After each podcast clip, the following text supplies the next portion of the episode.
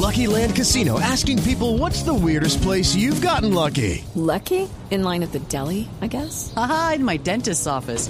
More than once, actually. Do I have to say? Yes, you do. In the car before my kids' PTA meeting. Really? Yes. Excuse me, what's the weirdest place you've gotten lucky? I never win and tell. Well, there you have it. You can get lucky anywhere playing at LuckyLandSlots.com. Play for free right now. Are you feeling lucky? No purchase necessary. Void where prohibited by law. 18 plus. Terms and conditions apply. See website for details. Este es el podcast La Intérprete, con Camila Zuluaga y Sebastián Nora.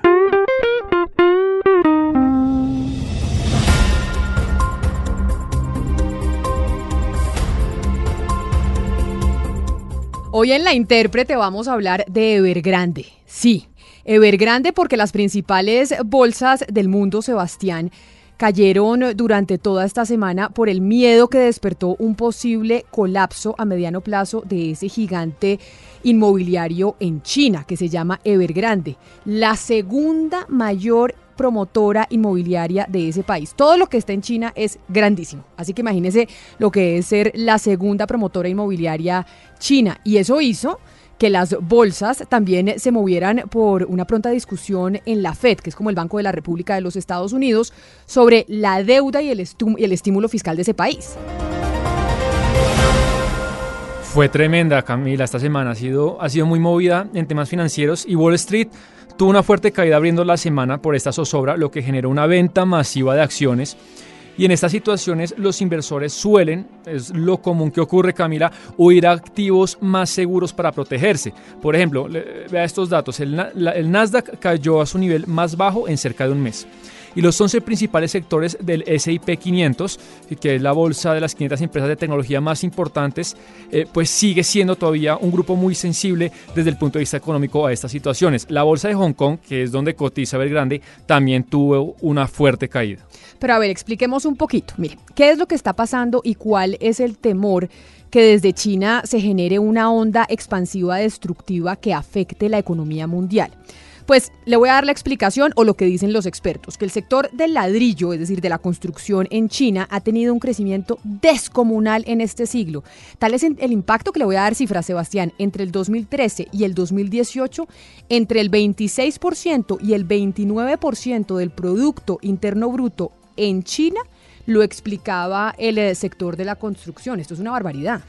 Camila, esos son niveles parecidos a los que tenía España cuando estalló la burbuja inmobiliaria en 2007 que provocó en ese país una crisis catastrófica. Son, son números que no debería tener un país solamente en, concentrados en un sector. El gobierno chino detectó este fenómeno, lo que podría estar estancando la promoción de otros sectores, pues demasiado ahorro estaba yendo a financiar proyectos de construcción, aumentando el endeudamiento de las promotoras inmobiliarias, como es el caso de Belgrande, ya a niveles muy, muy peligrosos. Por eso el gobierno chino tomó medidas en el último año. Pero mire, sigamos con la explicación y lo del último año. En julio del 2020 se impusieron límites y controles al monto y a la velocidad de endeudamiento con una política que se llamaba las tres líneas rojas. ¿Qué son las tres líneas rojas? Mire, son reglas para poder aumentar la deuda de las empresas según la relación con sus activos, con la tesorería, con la caja, con todo. Es decir, usted puede endeudarse de acuerdo a lo que tenga. Si se cumplía esa regla, una de las reglas eh, de las tres, pues usted tenía la posibilidad de que se subiera el, el apalancamiento vía deuda, es decir, que se endeudara, que pidiera plata prestada. ¿Qué le pasó a Evergrande, a esta inmobiliaria china gigantesca que no cumple ninguna de las tres? Es, decir, no, los activos, la caja, la tesorería, nada de eso respalda eh, la deuda que tiene y por esa razón es que no pudo apalancar nuevos proyectos y no pudo empezar a construir a la velocidad que lo estaba haciendo antes. Y pues la monstruosa deuda que tiene Evergrande ya eh, se acerca a los 300 mil millones de dólares ¿Y qué genera eso? Pues que la, que la empresa pues no tenga liquidez y eso afecta a cualquier eh, institución privada. digamos Camila, en palabras eh, futbolísticas, ha sido el, el, propio gobierno chino el que le ha sacado tarjeta amarilla a la empresa. Ellos han empezado a detectar ese problema desde hace un tiempo y eso ha provocado que Belgrande haya tenido que usar otras herramientas para conseguir caja y hacer frente a sus obligaciones. Por ejemplo, ¿qué es lo que ha empezado a pasar en estos meses, Camila? Evergrande ha empezado a vender viviendas con mucho descuento, lo que ha generado, sí, una mayor venta, pero mucho eh, un menor beneficio neto en los últimos dos años, menos ganancias porque tienen que bajar el nivel eh, de, de, sus, de, su, de, las ofertas que tienen de vivienda. La situación a este ritmo tiene pinta de que sea insostenible porque no puede hacer frente pues, a sus deudas. Lo que pasa con Evergrande es que la gente empieza a tener temor de que esto se vuelva otra vez un Lehman Brothers como se vivió en el 2008. Que eso que pasó con Lehman Brothers después se vaya a contagiar al mundo entero. Sin embargo, hay quienes piensan que es posible reestructurar esta deuda de Evergrande y que no hay razón para pensar en una gran crisis como la de Lehman Brothers en el 2008. Federico Foders es economista del Instituto de Economía Global y en una entrevista que le dio a la Dolce Vele opinó que van a existir arreglos y así será el comportamiento de la empresa en los próximos días. Escuche. Lucky Land Casino asking people what's the weirdest place you've gotten lucky? Lucky? In line at the deli, I guess. Aha, in my dentist's office. More than once, actually. Do I have to say? Yes, you do. In the car before my kids' PTA meeting. Really? Yes. Excuse me, what's the weirdest place you've gotten lucky? I never win and tell. Well, there you have it. You can get lucky anywhere playing at LuckyLandSlots.com. Play for free right now. Are you feeling lucky? No purchase necessary. Void where prohibited by law. 18 plus. Terms and conditions apply. See website for details. Bueno, la inmobiliaria está negociando con muchos bancos y también con algunos de los este, inversores. Están pensando en devolver eh, inmobiliarias, o sea, eh, propiedades a aquellos este, inversores, especialmente pequeños y medianos, pero aún no se vislumbra un, una solución final, ¿verdad?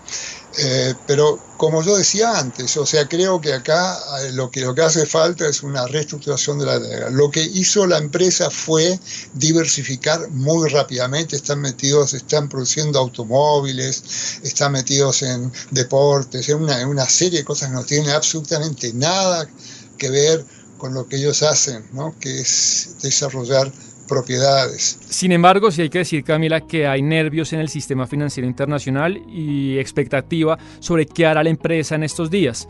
Porque, por ejemplo, tiene un vencimiento este mismo jueves por pago de intereses por 84 millones de dólares. A esto hay que sumarle otros vencimientos por 47 millones que tiene que liquidar antes de que se acabe el mes de septiembre. Y hay gente que dice que si no paga eso, pues se declara en default y una empresa de ese tamaño declarada en default en cese de pagos pues todavía cae mucho más las, el valor de las acciones. No, es que lo que le están diciendo a China es, oiga, ojalá que esto de ver grande no se vaya a convertir en una pandemia 2. Tuvimos sí. la pandemia del coronavirus por cuenta de los chinos y ahora que esto, que la pandemia económica, esto toca eh, cuidarlo. Pero mire, para traducirlo también, esta situación que está viviendo Evergrande, más que el monto de la deuda, más que lo que debe en, en total, como más de lo que le cuesta eh, la deuda de la casa, lo que pasa es el tema de los intereses y los tiempos de los vencimientos. Usted sabe que usted le prestan plata, tiene que pagar el capital y tiene que pagar los intereses. Y de esos 300 mil millones de pesos de deuda que tiene Evergrande, debe pagar más de 127 mil en los próximos 12 meses. ¿Eso qué quiere decir? Que el 40% de su deuda debe ser pagada en menos de un año. Y en este momento esa gente no tiene caja, solamente tiene 15 mil millones de pesos. Y ese es realmente el reto, poder conciliar el tiempo en el que tiene que pagar la deuda con el monto de, sus acreedores mientras empieza a conseguir liquidez. Y eso es lo que es el reto que tiene Evergrande. Por eso la situación es tan difícil, lo que tiene en caja respecto a lo que debe y la velocidad, usted lo acaba de decir Camila, pues de lo que tiene que pagar. Y la gran pregunta es, ¿eso qué podría provocar? Pues que tengan que bajar tanto los precios de la vivienda y proyectos que impacten los precios de todo el mercado inmobiliario en China. ¿Y, que, ¿Y eso qué pasa, Camila? Pues otras promotoras inmobiliarias que no están en este lío, pero como los precios bajan tanto, pues esas empresas también tienen que empezar a reducir sus ventas para competir eh, en el sector del ladrillo, para, para bajar los precios de lo que venden, de los apartamentos, las casas, las oficinas. Eso generaría en todo el sector de la construcción una deflación muy fuerte en el sector inmobiliario. Y eso puede afectar el sector o sea, que este sector tenga menos liquidez y los acreedores de esas empresas, que por lo general son bancos, casi siempre los bancos son los que financian los proyectos de construcción, pues podrían cerrar el grifo del crédito afectando el apalancamiento de otros sectores. Entonces, claro, los bancos se cubren de esta falta de liquidez y si usted es de, otra, otro sector, eh, como el espectáculo, la música o lo que sea, pues habrá menos crédito. Y ese es el temor que hay ahorita, Camila, en el sistema financiero en China. Pues por eso el contagio. Uno, además, porque la infraestructura, acuérdese que es lo que más empleo genera, la construcción, en cualquier parte del mundo y en China no es diferente. Y dos, que por cuenta de que esta gente no está pagando, la gente de la construcción, pues le cortan el crédito a otros sectores y así es como eso se va generando un efecto eh, dominó. Pero quisimos consultar a Guillermo Valencia, que, que, que quién es el señor Valencia, es el presidente de MacroWise, que es una firma boutique de inversión enfocada en clientes institucionales. Pero lo interesante del señor Valencia es que antes trabajó en eh, Gabecal, Hong Kong, y, y, le preguntamos sobre cómo él analiza esta situación y si es factible que otra vez podamos enfrentarnos a una gran crisis económica por cuenta de Evergrande. Todo proceso de default tiene un proceso de reestructuración. Ahí hay unos activos que pueden ser valiosos. Entonces llegan a reestructurarse esas deudas, así como cuando Uh, existió el fenómeno con Grecia, que Grecia estaba a punto de hacer default, vino un proceso de reestructuración. Entonces, estamos ahorita en las noticias negativas. Los, bonos de high yield, que son los bonos que descuentan riesgo, están descontando miedo, pero también existe un proceso de reestructuración en eso. Sí, hay contagio, hay contagio a otras constructoras de China que pueden tener un impacto importante, pero también hay cómo reestructurar esa deuda y a reestructurar esa deuda en el largo plazo puede haber también oportunidades interesantes. Pero Camila, muchas personas que nos están oyendo en este episodio de hoy, pues se preguntan, bueno, ¿y eso qué pasa en China? Pues cómo me podría afectar a mí en el día a día, a ciudadanos de Brasil, de Venezuela, de Colombia.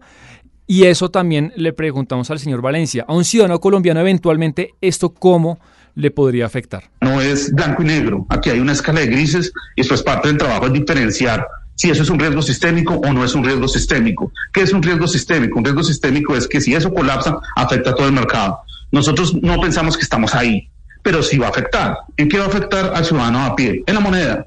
Porque cuando hay miedo en el mundo, el dólar se fortalece. Si el dólar se fortalece, el peso colombiano pues se debilita, el real brasileño se debilita, el peso mexicano se debilita, porque pues están buscando un refugio y el dólar es el refugio universal.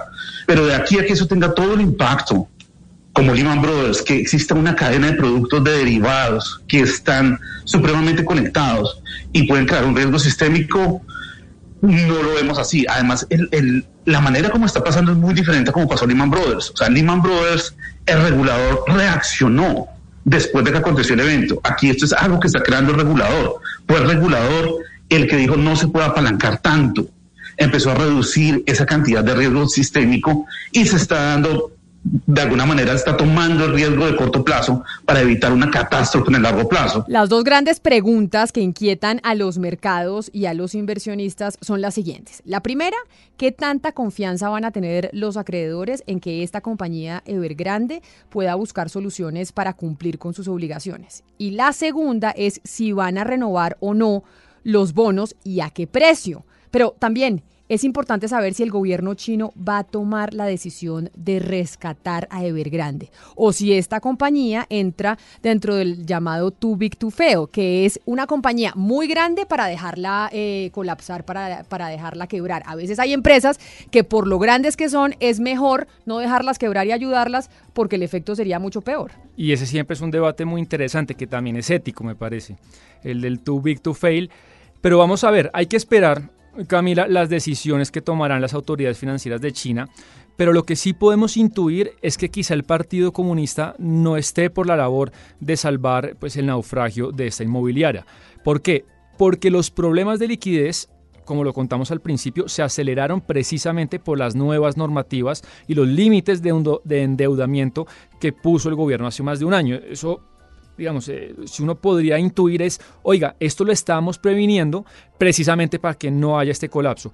Eso nos hace pensar, Camila, que el gobierno chino detectó la sobredimensión en ese sector y quiso de a poquito ir pinchando la burbuja. Pero mire, además adicionando a eso que usted dice, hay que también tener presente que el presidente chino Xi Jinping ha sido muy insistente con su discurso de reducir la desigualdad y enfocar los esfuerzos en las capas de menos ingresos de la población, es decir, a los más pobres. Por eso es que pues rescatar a Evergrande a semejante compañía, pues no parecería ir en la dirección del discurso que ha planteado Xi Jinping desde hace algún tiempo, que es darle la plata a la gente con menos recursos.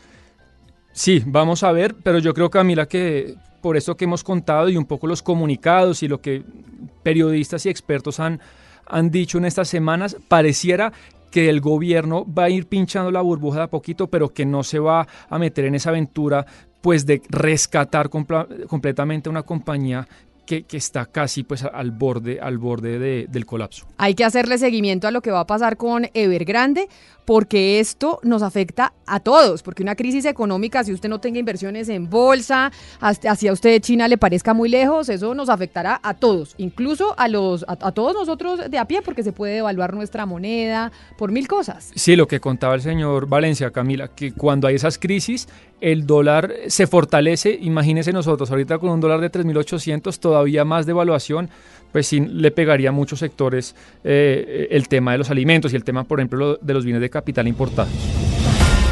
Ni me diga, esto es todo hoy por la intérprete. A ustedes gracias por haber hecho clic en este podcast que sale al aire todos los jueves. Sebastián, chao y nos oímos la próxima semana. Nos oímos la próxima semana. La intérprete se escucha en todas las plataformas digitales. Un capítulo nuevo cada semana. Okay, round two. Name something that's not boring. A laundry? Ooh, a book club. Computer solitaire, huh? Ah, oh, sorry, we were looking for Chumba Casino. That's right. ChumbaCasino.com has over 100 casino style games. Join today and play for free for your chance to redeem some serious prizes. ChumbaCasino.com. No purchase necessary. Full prohibited by law. 18 plus terms and conditions apply. See website for details.